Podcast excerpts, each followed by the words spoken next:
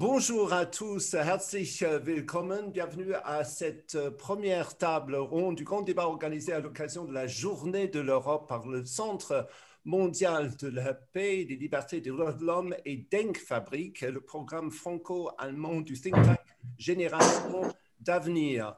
Vous savez, depuis euh, plusieurs jours, vous pouvez interroger nos prestigieux invités et les questionner sur la thématique dans l'optique de la présidence française du Conseil de l'Union européenne. Comment retrouver l'élan fondateur franco-allemand? Vous avez posé beaucoup de questions sur des sujets aussi variés que la décision, la prise de décision en Europe, l'environnement, la souveraineté technologique ou encore la légitimité même du couple franco-allemand.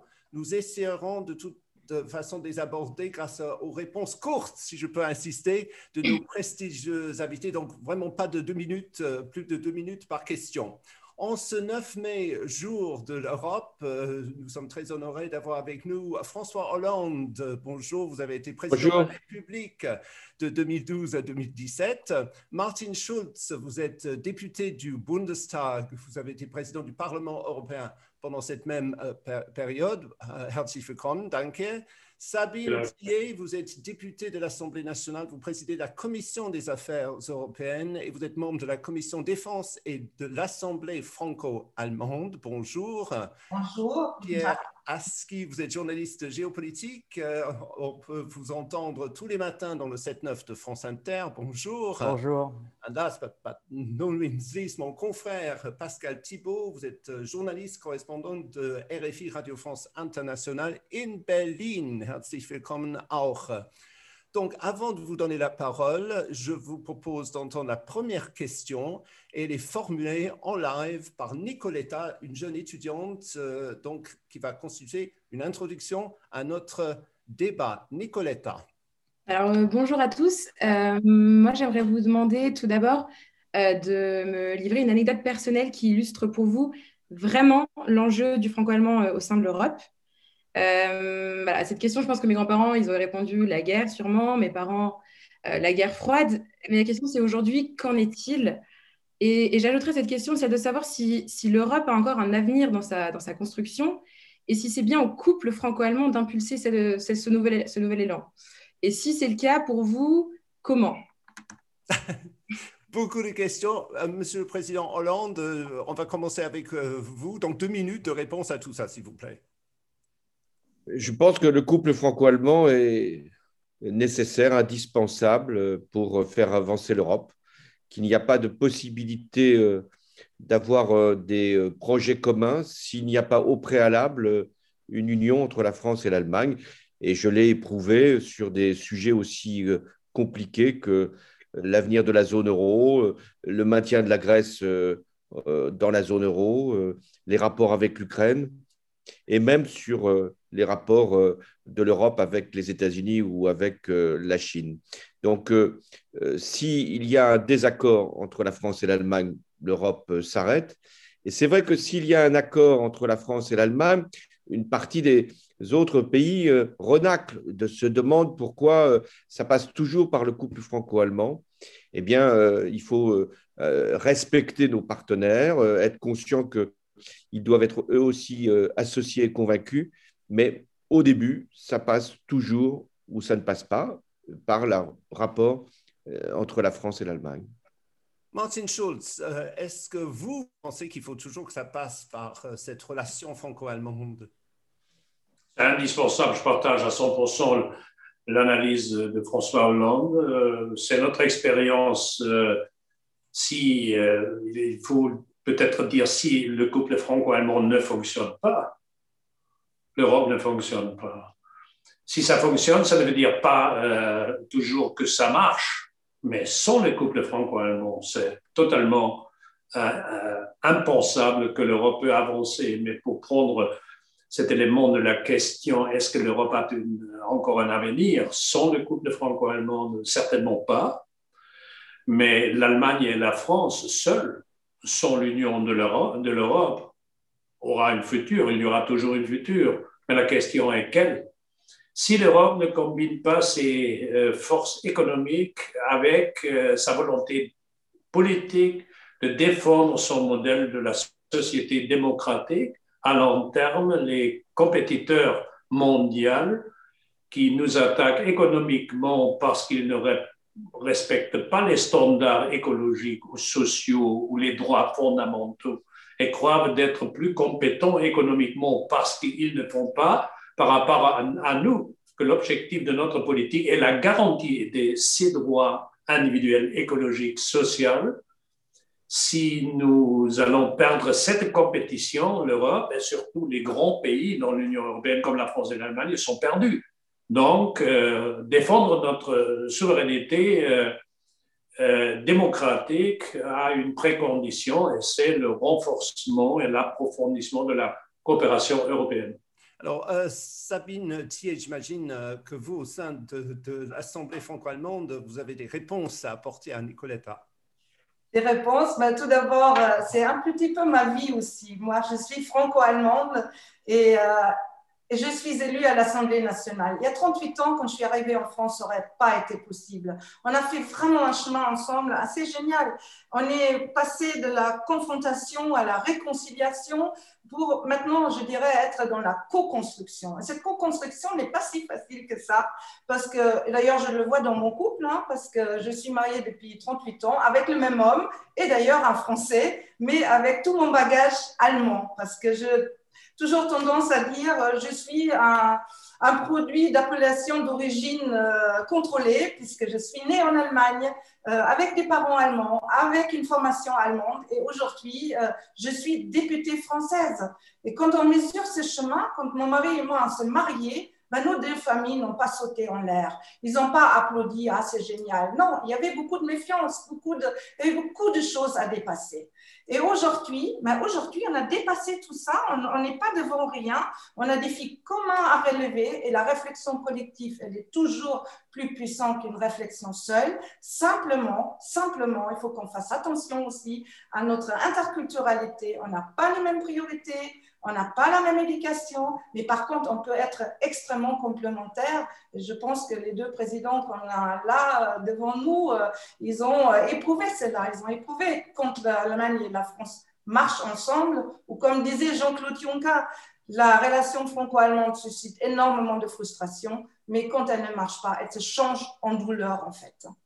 Pierre, Pierre Aski, vous êtes comme moi un Européen convaincu. Comment est-ce que vous voyez l'avenir de cette relation qui est parfois difficile, comme on vient d'entendre, entre la France et l'Allemagne alors, d'abord, une anecdote personnelle, c'est vrai que euh, euh, je pense qu'il n'y a, pas d'évidence dans tout ça, sauf que les mentalités changent, les mentalités évoluent. Moi, je me souviens de ma surprise, je dois dire, quand euh, j'ai demandé, il y, a, longtemps, quand mes enfants étaient petits, j'ai demandé à mon fils où est-ce que tu veux aller en vacances cet été, et qui m'a répondu en Allemagne.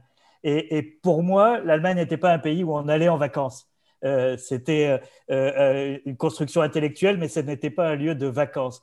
Et, pour mon fils, qui avait à l'époque 10-11 ans, c'était une destination comme les autres. Et, on est allé en vacances cet été-là en Allemagne. Et, je dois avouer que c'est voilà, une manière de, aussi de montrer à quel point les, les, les, esprits et les mentalités évoluent de génération en génération.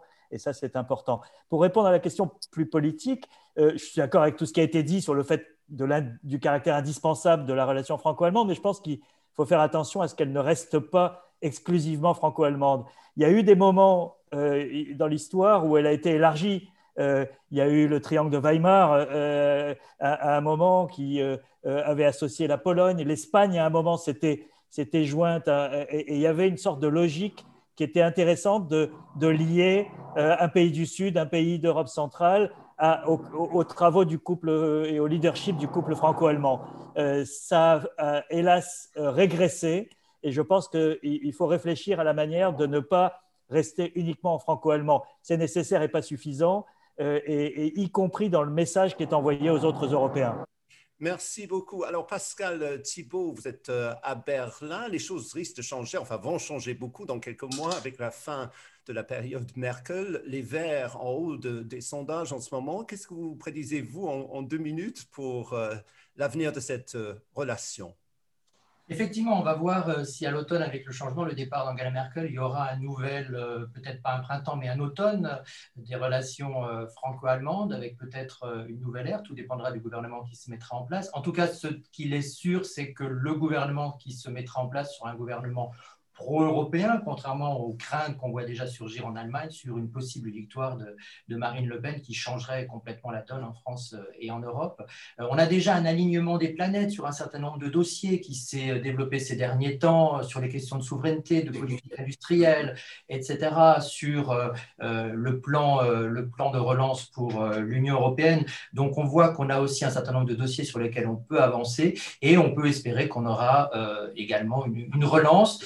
Euh, il faut dire que depuis 16 ans, on n'a pas eu énormément d'impulsion, notamment du côté allemand pour l'Europe. Alors, euh, beaucoup de questions, comme vous imaginez, je m'en fais le, porte-parole, euh, sur la place de l'Europe dans le monde et à sa capacité à défendre son modèle face à la Chine, à la Russie, aux États-Unis, même la Turquie. Euh, Monsieur le Président Hollande, euh, vous avez passé beaucoup de temps à, voir avec vos, collègues allemands. Est-ce que le modèle euh, franco-allemand peut toujours guider l'Europe dans sa place dans le monde actuel? Oui, quand la France et l'Allemagne agissent ensemble, au-delà même des frontières européennes, il y a nécessairement des mouvements qui s'opèrent et euh, des regards qui se tournent vers l'Europe. Mais le problème, vous le connaissez bien, c'est que l'Europe peut être une puissance économique, euh, sans doute la première du monde, peut avoir une monnaie solide, peut avoir un espace euh, démocratique, peut avoir une diplomatie intelligente. Elle ne dispose pas de la puissance militaire, elle ne veut pas l'exercer, elle n'est jamais dans un rapport de force. Et à partir de là, elle compte euh, moins que les États-Unis, la Russie ou la Chine. Tout n'est pas affaire de commerce, tout n'est pas affaire euh, de, euh, de puissance industrielle ou de, capacité monétaire. Il y a un moment, il faut accepter d'être avec les, arguments que toute puissance doit développer, c'est-à-dire la force. Il faut être capable de s'imposer dans le débat international. Et euh, j'ai regretté que sur euh, les grandes questions, euh, notamment de, de, la Syrie ou de l'Irak, nous n'ayons pas eu une volonté européenne suffisante. J'ai en revanche apprécié que dans le conflit dans l'ouest de l'Afrique, et notamment j'ai décidé d'intervenir au Mali, les Européens ont été derrière la France et dans le cadre, bien sûr, des Nations Unies. Enfin, on l'a bien vu, sur les questions de réfugiés, euh, l'Europe n'a pas été capable d'avoir euh, une même politique et il y a eu des positions très euh, disparates, ce qui a affaibli aussi l'image de l'Europe. Donc, si on devait se donner quelques objectifs, je dirais que le premier objectif, c'est d'avoir euh, une capacité stratégique autonome. Le second objectif, c'est euh, d'avoir des politiques euh, vis-à-vis de l'extérieur communes. Et enfin, je vais ajouter un dernier élément, c'est qu'on ne le fera jamais à 27. Il faut se mettre dans la tête que l'Europe à 27, elle a des avantages, elle a une réalité, elle a maintenant une capacité, mais si on veut aller plus loin, il faudra faire l'Europe à quelques-uns, dans l'Europe à 27. Alors, Martin Schulz, le 12 octobre dernier, vous avez été interrogé par de, jeunes Européens. Vous avez dit que les problèmes, en gros, sont les mêmes pour nos différents pays. Mais comment est-il possible que le couple franco-allemand assure euh, ce leadership sans paraître arrogant? Question de la diplomatie ou question de, euh, la recherche des alliés? Euh, parmi les autres euh, États membres de l'Union européenne. Je suis, par exemple, à 100% sûr que les gouvernements des pays ibériques, euh, gouvernement à Madrid ou à Lisbonne, partagent, ou actuellement le gouvernement à Rome partage les objectifs principaux aussi des couples franco-allemands de, de gouvernement à Paris comme à Berlin euh, on a besoin dans l'Union européenne toujours des alliances, euh, des multiples alliances. Euh, encore une fois, le couple franco-allemand reste, sera toujours le noyau dur de l'intégration européenne. Il faut seulement regarder une chiffre. La zone euro, dans la zone euro, ces deux pays représentent 50%, ensemble de 50% de PIB de la zone euro. Ça veut dire, euh, c'est logique que ces deux pays ensemble doivent euh, influencer, sont obligés d'influencer plus que les autres euh, la direction principale de l'Union européenne, mais sont des alliances avec les moyens un petit État membre de l'Union européenne. Ça ne fonctionne pas. Alors, pour ne pas être arrogant, il faut qu'on intègre assez tôt les autres pays dans les réflexions stratégiques euh, à Paris et à Berlin. Sabine euh, j'aimerais bien parler avec vous justement de ces valeurs, parce que certains pays n'hésitent pas à les braver euh, et à les contredire, ces valeurs qui sont censées être européennes. Que faut-il faire?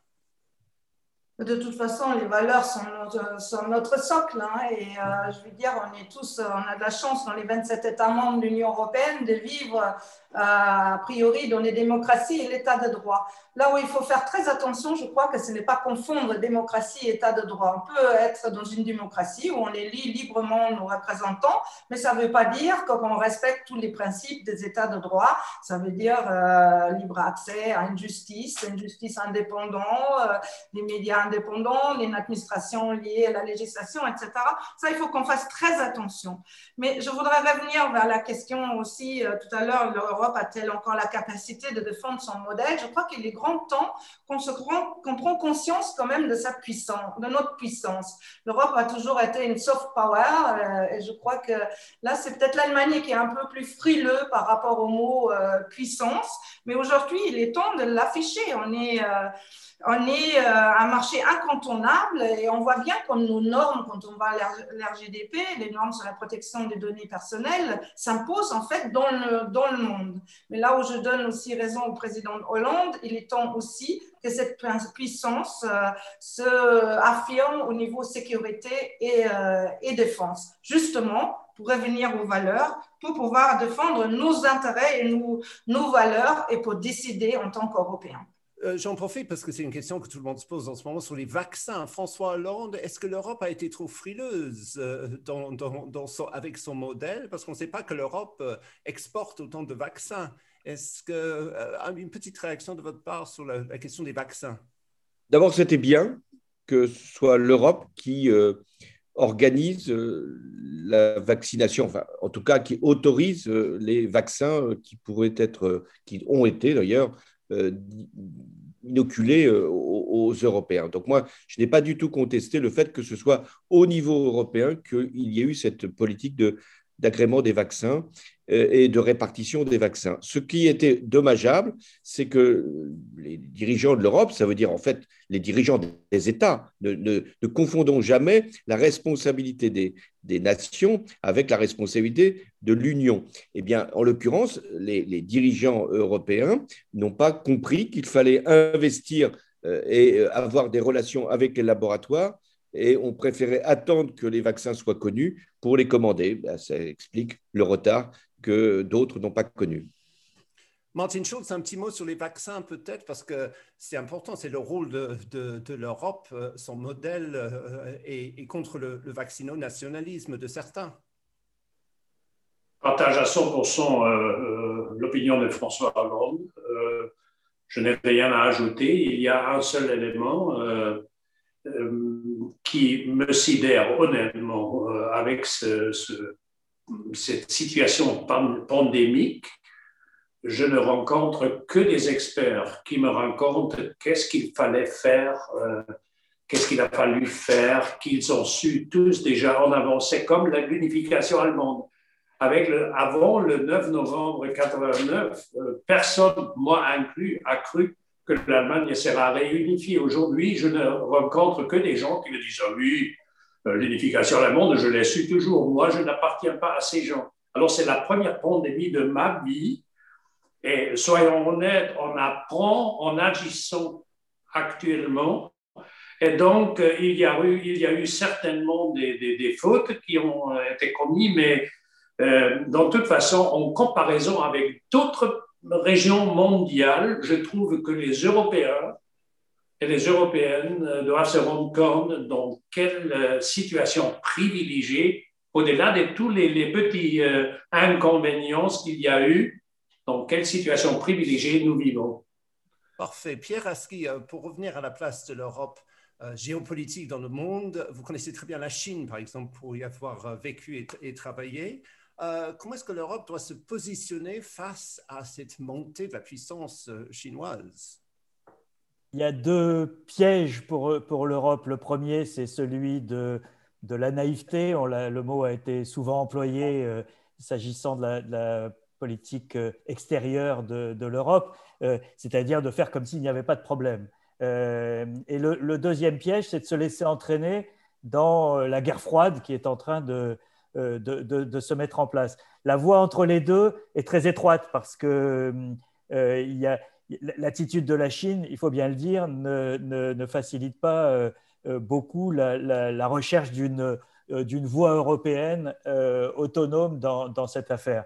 L'affaire du traité d'investissement qui a été conclu en décembre et des sanctions euh, chinoises euh, vis-à-vis de l'Europe, des contre-sanctions chinoises vis-à-vis de l'Europe, montrent bien à quel point, euh, en l'espace de quelques semaines, on peut changer de climat et, on peut être amené à prendre des décisions contraires. Donc, je pense qu'il est très important pour l'Europe de prendre cette affaire, cet enjeu très au sérieux, parce que c'est sans doute celui qui va structurer les relations internationales dans, la décennie qui vient mais avec une euh, perspective européenne qui n'est pas nécessairement euh, la même euh, que, que, celle des Américains.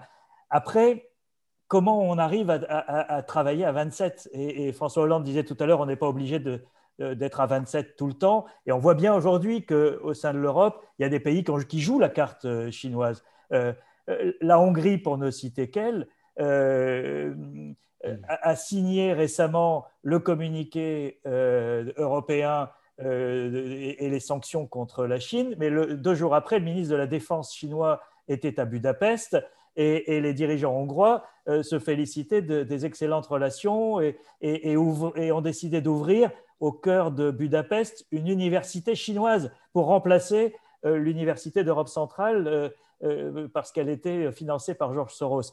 Donc là, il y, a, une contradiction et, je pense que c'est peut-être le cœur de, euh, de, nos problèmes aujourd'hui, c'est-à-dire comment on avance à 27 et sur quel sujet on décide de ne pas avancer à 27 lorsque c'est impossible. C'est euh, un vrai dilemme presque existentiel, je pense, pour, l'Europe, à la fois sur des enjeux comme la Chine, mais aussi sur les questions d'état de droit et, autres au sein de, sein depuis sa création, la pauvre est toujours face à ces, interrogations existentielles, mais voilà, encore une. Pascal Thibault a beaucoup de questions sur le, côté solo, je joue solo de l'Allemagne, sur l'affaire Nord Stream, euh, par exemple. Euh, est-ce que l'Allemagne, quelque part, je demande à un Français installé à Berlin, est-ce que l'Allemagne empêche peut-être l'Europe d'avancer quand elle, prend ses positions en solo, parce que c'est quand même le, pays le plus grand, le plus important économiquement.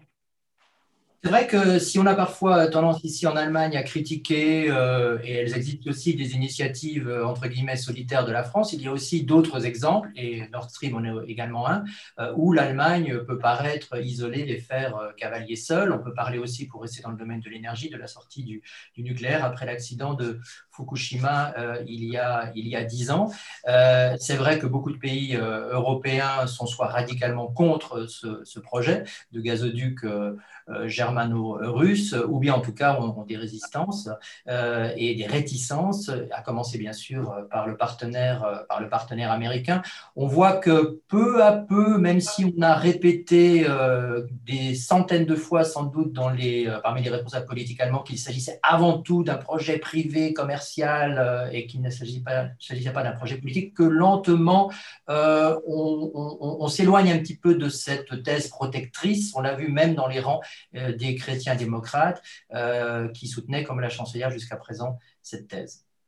Alors, parmi les euh, questions euh, transmises par les jeunes, il y a beaucoup de priorités différentes. Et c'est là euh, où ça devient intéressant parce qu'effectivement, on peut se poser la question de savoir quelle est la priorité à mettre en avant pour l'Europe. Est-ce que c'est le modèle social et fiscal, la prise de décision ou bien sûr l'avenir économique et environnemental? Euh, donc, quel est le domaine le plus important euh, Monsieur le Président euh, Hollande, pour vous, qu'est-ce qu'il faut faire maintenant pour que l'Europe avance? Quelle est l'urgence? L'urgence, elle est de sortir de la pandémie avec une volonté de cohésion sociale et de transition écologique qui puisse être comprise par tous les Européens. Donc, euh, à cet égard, moi, je, pense que l'Europe a progressé euh, à cause ou grâce à, la pandémie. D'une part, parce qu'elle s'est donné de nouveaux instruments financiers pour euh, aider les États à relancer la croissance. Et deuxièmement, parce que dans les plans qui vont être euh, préparé par les États et en lien avec l'Union européenne, la question environnementale, écologique va être tout à fait majeure. Donc, de ce point de vue, je pense qu'on doit amplifier ce qui s'est dégagé au cours de ces derniers mois et le fait que l'Europe puisse mettre beaucoup plus de moyens financiers.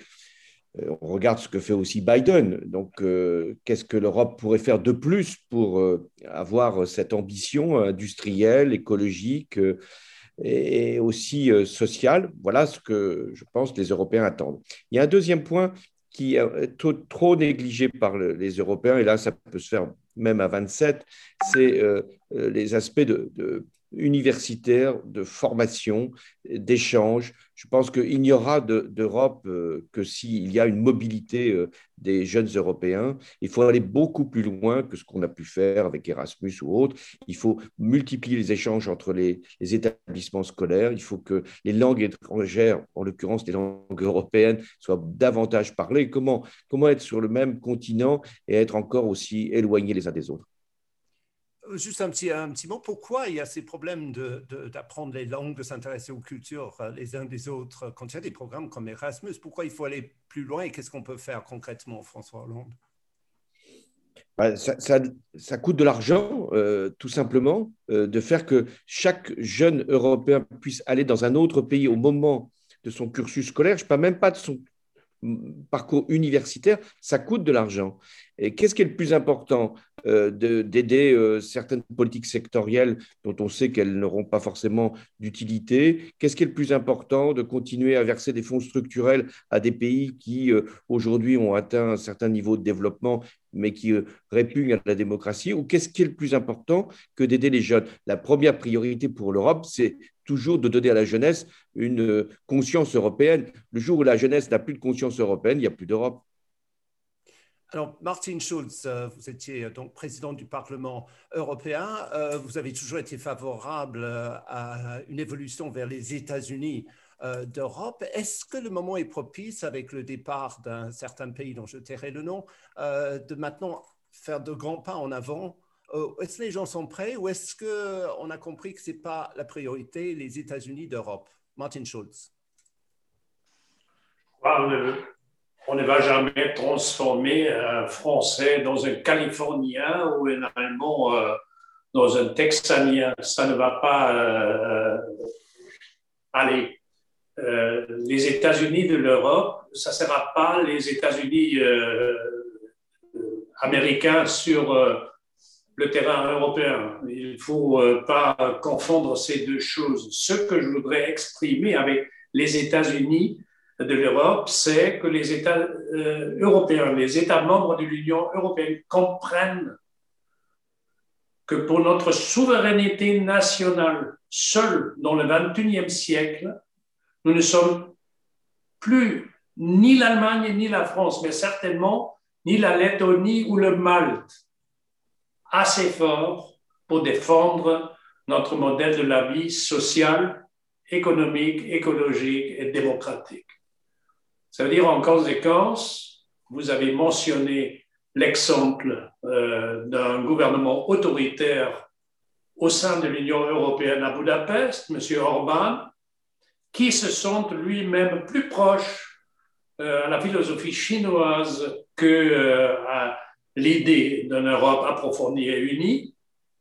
Et les autres doivent, à plus court, plus, plus tard, se rendre compte que si on permet la division comme il est actuellement en cours, la déchirure en permanence en Europe, euh, le destin de la prochaine génération sera plus décidé à Berlin ou à Bruxelles ou à Paris, mais à Pékin ou à Washington. Donc, euh, regagner l'indépendance aujourd'hui, regagner, euh, disons, la euh, force de négocier et d'agir sur le même niveau comme les super forces mondiales, comme la Chine ou les États-Unis, l'Europe a besoin euh, de se réunir de nouveau. Je vous donne un exemple très bref. Jean-Claude Juncker a été mentionné Juncker racontait toujours, François Hollande va se souvenir euh, l'histoire, une fois par l'année, le président de la Chine passe à Luxembourg. Et Juncker, à cette époque, c'était Hu Jintao. Il a mis euh, la main sur l'épaule de Hu et a dit Hu, regarde, euh, nous deux, le Luxembourg et la Chine, nous sommes ensemble vraiment une force mondiale. Et ça, c'est vrai. Hein, le Luxembourg et la Chine ensemble, ça compte quelque chose. Hein, ça représente quelque chose. Mais Jung a ajouté, dès qu'il était retour à Pékin, il était toujours une force mondiale et moi, je suis le préfet de Luxembourg. Et ça, c'est la réalité de l'Union européenne si nous continuons de nous déchirer comme c'est le cas aujourd'hui. Ça, c'est mon message des États-Unis de l'Europe. François Hollande, vous voulez, euh, je voulais euh, vous souvenir de, de, Je me souviens de, Jean-Claude Juncker qui avait plein d'anecdotes sur aussi la capacité du Luxembourg à déclarer la guerre à, la Chine.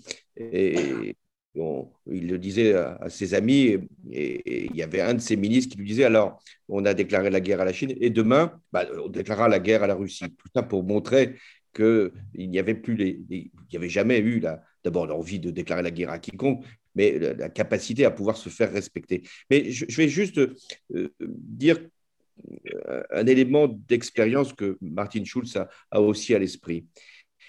Sur les grands choix euh, que l'Europe a à faire, euh, c'est au Conseil européen qu'ils sont élaborés et, qu'ils sont décidés. Or, au Conseil européen, c'est le consensus qui doit être la seule voie pour décider. Or, le consensus est très difficile à établir avec des pays très différents et euh, aujourd'hui peut-être encore plus différents qu'hier. Et on l'a vu sur les questions comme les réfugiés, on le voit sur les questions des sanctions à l'égard de la Russie, on le voit aussi par rapport à la Chine.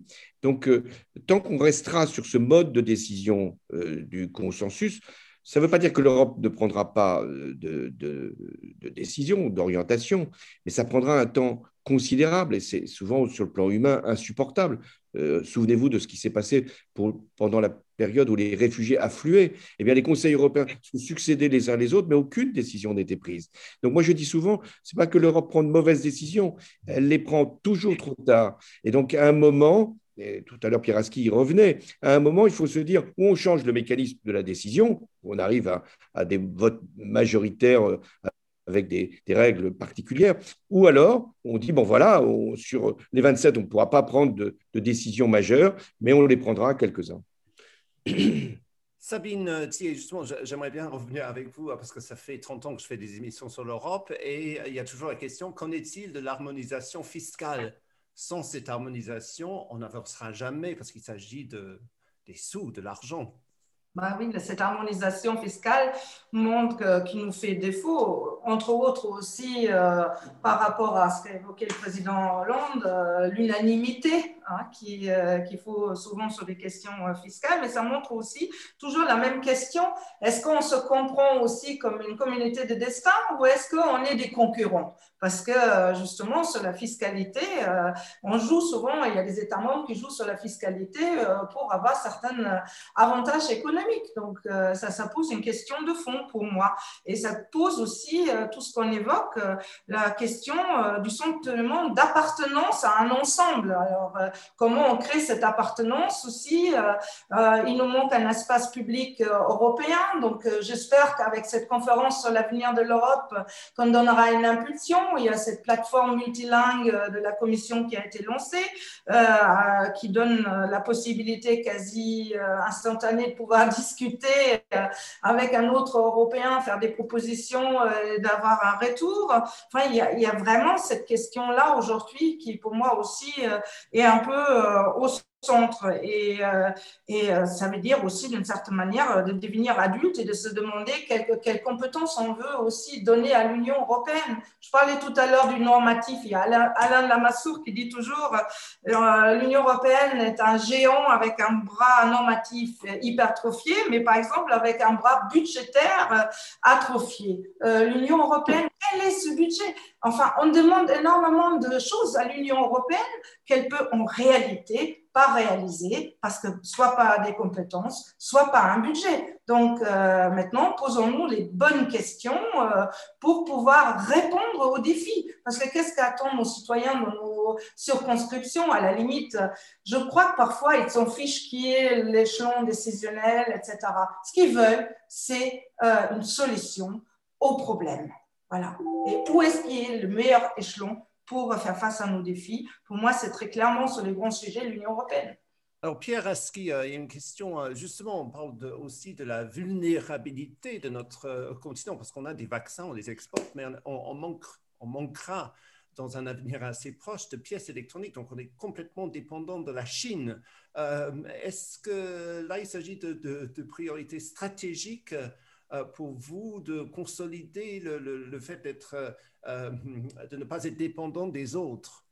Oui, je pense que depuis tout à l'heure, on parle des, priorités. Et, le problème de l'Europe aujourd'hui, c'est qu'elle elle doit, affronter toutes ces priorités en même temps. Mais si je devais en choisir une, je pense que le décrochage technologique de l'Europe au cours des deux dernières décennies, trois dernières décennies, est peut-être celui qui est le plus inquiétant la pandémie a révélé effectivement nos, vulnérabilités, nos faiblesses, la, folie des, euh, chaînes de, production euh, euh, à l'échelle mondiale qui, sont à la, merci d'un virus. mais je pense que là, il y a un sujet de reconquête pour l'Europe qui ne peut être envisagé qu'à l'échelle européenne. On voit bien l'enjeu des, semi-conducteurs, ces puces électroniques aujourd'hui. Il y a une pénurie qui arrête les, chaînes automobiles, qui euh, euh, pose un problème à l'échelle mondiale. Les investissements sont juste colossaux. La, Commission vient d'annoncer un, plan sur lequel elle mettra 10 milliards d'euros pour les semi-conducteurs. une seule entreprise TSMC de Taïwan, qui est le numéro un mondial des semi-conducteurs, a un, plan d'investissement de 100 milliards de dollars au cours des trois prochaines années. C'est-à-dire que l'Europe a 27 pays, 500 millions d'habitants, euh, met 10 milliards, quand une seule entreprise en met 100. Donc euh, on voit bien qu'il y, a un vrai défi euh, qui nous est posé et qui est, là encore, le mot existentiel revient, mais, mais, qui est au cœur de l'enjeu de souveraineté. Le problème de l'Europe, c'est qu'elle est, elle, est elle, a été une puissance euh, protectrice, euh, ce qui est très bien et ce ce qu'on a euh, attendu pendant longtemps, mais elle doit aussi être une puissance conquérante au sens positif et, pacifique du terme, mais en tout cas retrouver le, chemin de, de l'innovation et, de la, et du dynamisme technologique.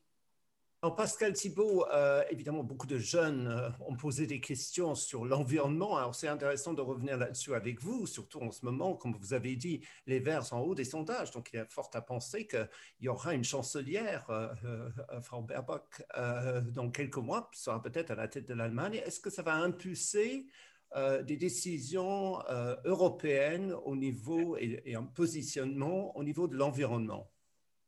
Je pense très certainement que le fait que le climat euh, et la lutte contre le changement climatique soient encore plus maintenant euh, parmi les priorités euh, allemandes. Actuellement, il y a une espèce de compétition depuis la décision de la, Cour constitutionnelle il y a dix jours sur qui sera plus vert que les verts.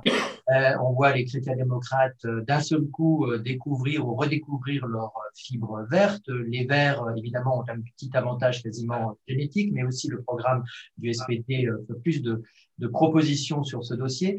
Euh, et donc, effectivement, avec un gouvernement qui sera peut-être dirigé par les Verts, mais en tout cas, il y a de fortes chances, sauf remake de la grande coalition qui les y participe, euh, il est très probable, vu le poids de l'Allemagne en Europe, euh, que ces impulsions euh, qui, sont euh, plus fortes, qui sont en train d'être données, eh bien, aient aussi des conséquences sur ce qui va se faire en Europe, même si l'Europe aussi a euh, ces derniers temps euh, euh, introduit des ambitions supplémentaires pour la lutte contre le réchauffement climatique. Alors, beaucoup de questions aussi très pratiques sur la méthode adoptée pour impulser cet élan franco-allemand. Est-ce qu'il faut poursuivre la voie du traité d'Aix-la-Chapelle Est-ce que c'est suffisant Qu'attendez-vous tous de la future présidence française euh, de l'Union européenne? Euh, je m'en tourne vers vous, François, parce que je sais que vous devez nous quitter dans cinq minutes. Euh, vous avez connu toutes les commémorations franco-allemandes durant votre mandat, le traité de l'Élysée, Première Guerre, le débarquement, Auschwitz, Oradour sur Glane, Schengen et 60 ans du traité de Rome. à l'occasion de cette présidence donc de l'Union européenne l'année prochaine. Qu'est-ce qu'il faut célébrer? Comment est-ce qu'on peut marquer et impulser euh, ce couple au sein de l'Europe? Ben, je ne pense pas que le temps soit aux célébrations, aux commémorations, même s'il faut les avoir à l'esprit. Et, j'ai pris ma part, comme l'on dit, à, ce type d'événement. Là, il, faut comprendre que nous venons de vivre une crise euh, majeure, qu'elle n'est d'ailleurs pas terminée, qu'elle aura des conséquences euh, sur nos propres vie et sur nos propres économies, qu'il y a des enjeux technologiques, industriels, écologiques majeurs. Donc s'il doit y avoir euh, une relance, euh, y compris euh, du couple franco-allemand à l'occasion de la présidence française, c'est en, mettant à l'agenda sur 10 ans, sur 15 ans, deux ou trois grandes idées euh, même si elles ne seront pas forcément traduites tout de suite euh, dans les six mois de la présidence française. Vous savez que les présidences euh, de l'Union européenne sont tournantes et qu'elles n'ont pas d'impact majeur, mais au moins créer un agenda. Vous vous souvenez, il y avait une stratégie à Lisbonne qui avait été développée il y a quelques années.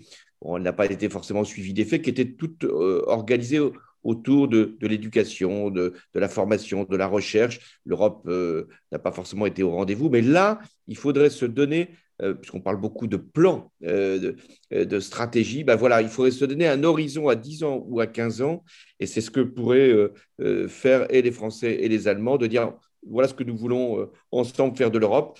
Et ça sera d'autres après nous qui auront à, l'engager. Parce que c'est ça la, vie de l'Europe. C'est que euh, on parle des pères fondateurs, mais il y a eu des fils euh, et des filles maintenant fondatrices qui euh, ont comme mission de, toujours faire avancer l'Europe. Et tout à l'heure, on parlait de, la présence des, des, Verts allemands dans un futur gouvernement. sans doute, ça donnera une, une, une, couleur particulière, mais ça ne changera pas ce qu'est la réalité de l'Allemagne. Donc, euh, il faut qu'on puisse dépasser nos, résistances nationales euh, sur un certain nombre de points pour mettre ça dans un, dans un plan d'ensemble sur le plan euh, européen. Voilà le message que je peux lancer. Essayons de lever la tête, de pas simplement lancer quelques idées à l'occasion d'une présidence et inscrivons-nous dans un agenda long et je ne peux pas m'empêcher de vous poser la question avant que vous partiez à François Hollande. Le Brexit euh, est une bonne chose pour ce, nouveau dynamisme européen ou c'est une mauvaise chose? Non, le Brexit est une mauvaise chose parce que euh, l'Europe sans le Royaume-Uni, il y a quelque chose qui manque. Euh, alors, c'est vrai que ça va faciliter peut-être les discussions, les négociations.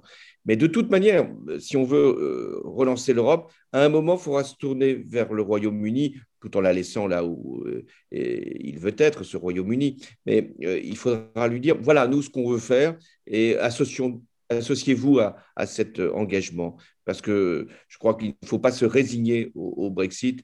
Euh, il faut penser que le Royaume-Uni est toujours dans l'Europe. Merci beaucoup, Monsieur le Président. Je, ne dis pas ça pour vous, qui, êtes le plus européen des Britanniques. C'est gentil, merci beaucoup. Et français maintenant, donc je suis devenu français depuis trois ans. Donc merci beaucoup. Alors vous êtes peut-être même un, des plus européens des Français. Oh, oh, oh, on ne sait pas. Merci beaucoup en tout cas. Merci à vous et je salue tous les participants. Pardon. Merci. Allez, François. Voilà. Salut, Martin. Euh, Martin Schulz, j'aimerais bien revenir euh, avec vous sur cette question qui est importante des relations humaines euh, qui a entre les dirigeants français et allemands. On pense à, Mitterrand et Helmut Kohl, par exemple, ou de Kohl et Adenauer. Dans quelle mesure est-ce que cette chimie personnelle qu'il y a toujours entre ceux qui sont à la tête de ces deux pays, dans quelle mesure est-ce que c'est important euh, euh, euh, pour, pour, ce projet européen? Extrêmement important, je crois, les, relations personnelles entre un président de la France ou peut-être une journée une présidente de la France, espérons pas cette femme qui se présente continuellement et qui sera, je l'espère, battue de nouveau la prochaine fois, mais peut-être une autre.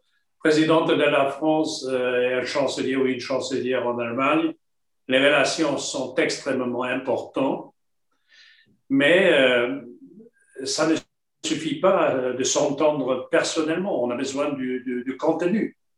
Et le problème des relations franco-allemandes pendant les derniers deux décades, décennies, c'est plutôt une sorte de stagnation ici à Berlin euh, Angela Merkel, euh, comptez avec moi les présidents de la France euh, qui ont rencontré Angela Merkel, Jacques Chirac, Nicolas Sarkozy, François Hollande, maintenant Emmanuel Macron. Quatre présidents de la France, toujours la même chancelière, et moi, je me suis présenté 2017 contre Angela Merkel, pas parce que je l'admire. Je ne suis pas pour la vénération d'une euh, chancelière, comme c'est le cas euh, de, temps en temps ici en Allemagne, qu'au-delà de contenu, on admire Angela Merkel. Non, je me suis présenté contre elle parce que je croyais, je le crois jusqu'aujourd'hui, qu'une une des raisons pour la stagnation de l'Union européenne était qu'en Allemagne, à Berlin surtout, aucune proposition française a eu la résonance euh, suffisante. Prends un exemple. Euh, L'Union pour la Méditerranée. J'étais jamais un, grand euh, fan de, de, Nicolas Sarkozy, mais la proposition de créer une zone de la coopération économique, sociale et de la jeunesse surtout dans la Méditerranée était 2008, je trouve très prévoyant. Trois ans après, on a eu euh, les révoltes partout. Et c'était clair, si l'Europe n'investit pas euh, à l'autre côté de la Méditerranée, euh, plus plus tard, ça va nous faire beaucoup de problèmes. Ça va nous rendre beaucoup de problèmes. Résonance à Berlin, je peux vous dire, écoutez, quand même, c'est euh, la France qui a des intérêts là-bas. Est-ce que l'Allemagne a des intérêts dans la Méditerranée Non. Je crois les relations personnelles sont extrêmement importantes, mais nous avons besoin euh, en futur une euh, coopération des deux chefs des gouvernements et chefs d'État et chefs des gouvernements en Allemagne qui sont plus prêts d'approfondir la coopération franco-allemande pour accélérer euh, l'approfondissement de la coopération européenne. Et je crois, euh, si vous me permettez ça, de dire aussi euh, à la direction de M. Thibault, l'exemple que Olaf Scholz avec Bruno Le Maire a négocié un accord sur le plan de relance en Europe est un bon exemple comment un futur chancelier de la République fédérale avec un président de la France qui que ce soit après les élections de l'année prochaine, euh, un bon exemple de comment on peut accélérer. Et je crois euh, les expériences qu'on a besoin pour euh, appliquer la fonction d'une chancelière en Allemagne c'est plutôt Olaf Scholz qui a ça à la place d'Annalena Baerbock. Alors, je vois le sourire de, Pascal Thibault, donc je vais vous passer la parole. Oui, il est comme tous les journalistes ici à Berlin, tellement fasciné de Madame Baerbock qu'il voit déjà à la chancellerie, mais c'est trop tôt. À un moment comparable avant les élections euh, de 2017, j'étais dans les sondages à 30%, à 30% moins, à peu près même moment avant les élections. Les résultats étaient malheureusement pas si bons et je crois que ça sera le même sort de Madame Baerbock. Voilà, donc euh, Pascal Thibault, est-ce que vous voulez regarder dans votre boule de cristal, mais aussi peut-être revenir sur euh, la question euh, des, des, méthodes qui sont très différentes. Moi, j'ai vécu aussi et les, choses sont, il y a ce, ce, sens de consensus, de la coalition à l'allemande, et ce qui fait parfois que c'est très difficile. Je travaille à Arte, j'étais frappé de voir en tant que Britannique comment euh, la conception de l'organisation du travail est très différente et de la prise de décision entre la France et l'Allemagne. Oui, effectivement, c'est vrai que ça ne facilite Pascal, avant, Pascal, avant vous répondez, excusez que je suis tellement impoli, mais euh, moi, je siège ici dans mon bureau de Bundestag et je dois aller voter à la, euh, à la, à la plénière. Je m'excuse, je, je l'avais averti en avance. C'est pas par impolitesse que je sors maintenant. Et on va se rencontrer ici à Berlin pour discuter euh, la future chancelière. Je voulais, je voulais juste que vous nous parliez de votre euh, Tag zum Europa, zum Europa Tag. Vous avez euh, donc, euh, vous montrez votre recette que vous venez d'acheter chez Reva. Est-ce qu'on peut le voir? Expliquez-nous en 10 secondes ce que c'est. C'est alles Gute zum Europa Tag. Bonne journée de l'Europe sur, tous les, sur toutes les recettes du Rive, sur tous les gares et l'année prochaine aussi euh, au Centre mondial de la paix à Werder. Danke schön. Danke auch. Ja, danke. Entschuldigung, ich muss los. Merci beaucoup. Hein. Alles verstanden. Merci beaucoup, euh, donc, euh, Monsieur Schulz. Euh, donc, Pascal, vous étiez en train de nous parler de, de cette différence entre la conception de, de, la prise de décision entre ces deux pays. Oui, effectivement, c'est vrai qu'on a deux modèles, on peut dire, radicalement différents entre le centralisme traditionnel en France, le fédéralisme allemand. On n'est souvent pas conscient euh, dans le monde politique français que la chancelière a évidemment des compétences bien plus euh, restreintes que celles du président français, qu'elle doit en permanence euh, discuter avec le Bundesrat qui représente les Länder, avec les patrons des régions. On l'a vu on l'a vu de façon euh, très importante durant euh, la pandémie actuelle, où euh, les régulières réunions entre la chancelière et les régions n'avaient un effet juridique que lorsque ces régions les traduisaient dans des normes juridiques régionales et que la chancelière finalement n'était que ne pouvait que proposer et non pas disposer. le rôle des cabinets ministériels est beaucoup plus important en France qu'en Allemagne. Effectivement, la culture du consensus, ici on est dans une grande coalition permanente puisqu'il y a toujours des accords euh, euh, important à trouver avec la Chambre qui représente euh, les lenders ou au sein de coalitions. C'est beaucoup plus confortable pour Emmanuel Macron, évidemment, de disposer depuis 2017, dans un premier temps en tout cas, d'une majorité absolue avec son propre parti, ce qui ne s'est pas vu depuis les années 50 en Allemagne. Tout cela fait que la coopération franco-allemande est bien, bien compliquée. On a évoqué les langues, dernière remarque. Lorsqu'on veut avoir des accords, eh bien, il y a un ministre de l'Éducation en France, et il y a 16 plus 1 ministre de l'Éducation en Allemagne avec lesquels on peut, euh, il faut négocier des accords. Pierre Aski, euh, j'aimerais bien vous donner la parole là-dessus, parce que quand on compare par exemple euh, le plan de relance de Joe Biden, deux mois pratiquement entre la prise de décision et on voit ses effets. En Europe, c'est toujours beaucoup plus lourd. Est-ce que vous désespérez parfois de cette prise de décision européenne? Oui, mais je pense que c'est un bon exemple. Euh, Joe Biden arrive à la Maison-Blanche le 20 janvier. Deux mois plus tard, les chèques du plan de relance sont dans chaque foyer américain. C'est spectaculaire. Euh, nous, le plan de relance a commencé à être discuté au mois de mars l'année dernière. Il a été approuvé au mois de juillet et l'argent ne sera disponible vraisemblablement qu'au mois de septembre 2021. Donc euh, un an et demi en pleine crise sanitaire et économique, c'est de la folie. Et, donc, je pense que l'un des enjeux de la présidence française et de, disons, de, la refonte de l'Europe, euh, si, elle doit intervenir, c'est cette recherche d'efficacité. Euh, je pense que ce qui désespère les citoyens, c'est que finalement, à chaque test, à chaque crise, l'Europe a du mal à être au rendez-vous. Elle, elle, elle, y est d'une certaine manière, et c'est sûr que dans la crise sanitaire, par exemple, l'Europe a été au rendez-vous sur le plan économique et financier, et heureusement qu'elle était là parce qu'on serait dans un autre état, mais elle n'a pas été au rendez-vous sur les vaccins ou sur d'autres sujets. Donc il y a cette recherche d'efficacité, c'est-à-dire euh, ce dont on, parlait tout à l'heure avec euh, François Hollande, c'est-à-dire la prise de décision à 27. Est-ce que comment sortir d'une certaine manière du consensus impossible Et d'autre part, euh, la, mise en œuvre qui se heurte à, effectivement le fait que nous soyons 27 pays souverains. plus, comme le disait Pascal, dans le cas de l'Allemagne, 16 lenders qui compliquent un peu plus la donne. Donc, voilà, euh, on est loin des États-Unis euh, d'Europe et, de la capacité qu'ont les États-Unis aujourd'hui à, dérouler, euh, qui ont aussi des problèmes, hein, mais enfin à dérouler d'une manière aussi efficace que l'a fait Joe Biden son, plan de relance. comment passer à cette étape suivante qui est, je pense, indispensable parce que les citoyens, on, parle, je ne pense pas qu'on ait besoin de, de grands rêves, on a besoin d'abord d'efficacité dans un monde euh, qui, est, qui est devenu euh, extrêmement complexe.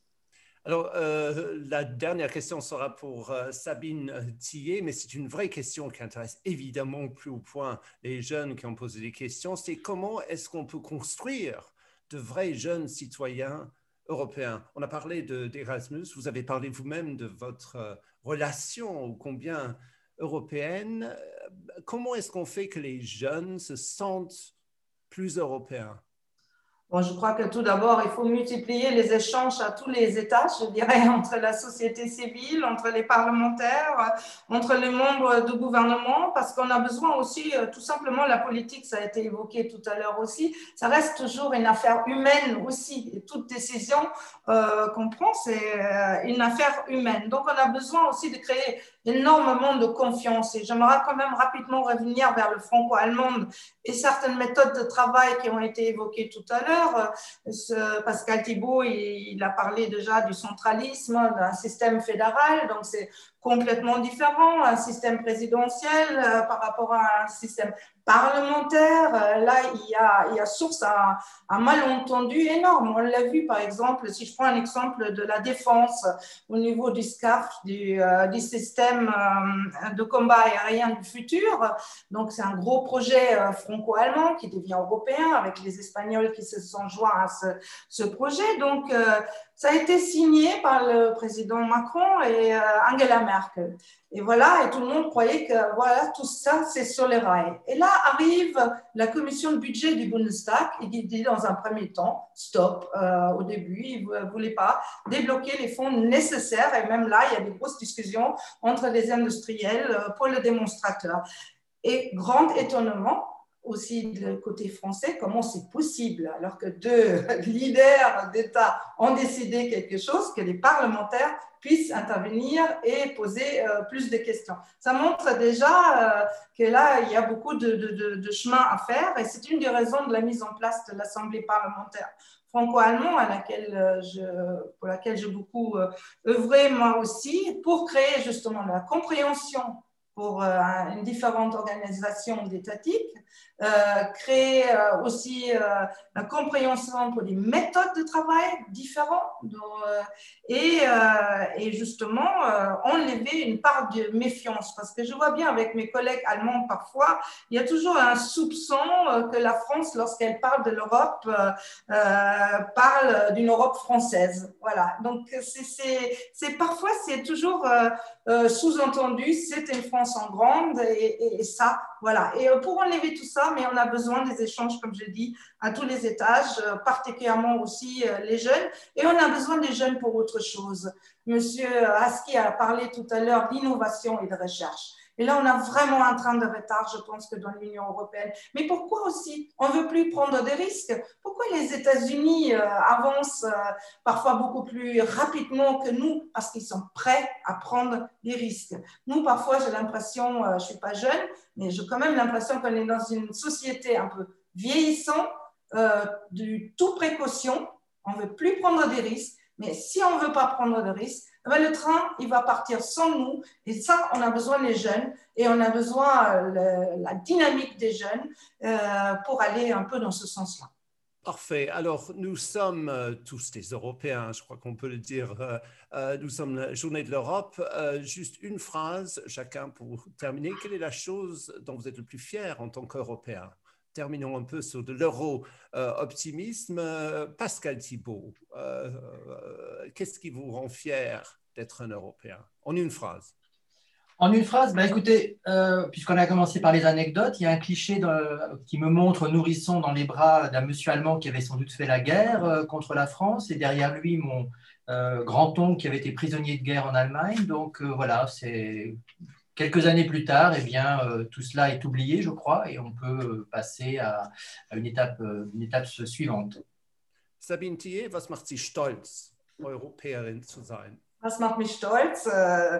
Europa existiert ja in dem Sinne, wie wir es heute kennen, nur 70 Jahre, ça fait 70 ans. 70 ans, ce n'est rien de tout par rapport à l'histoire de l'humanité. Et c'est pour la première fois que des États, une entité, on essaye de construire quelque chose ensemble sans se faire la guerre. Mais c'est un projet absolument formidable et tout est à, inventer quelque part. On n'a pas de référence historique.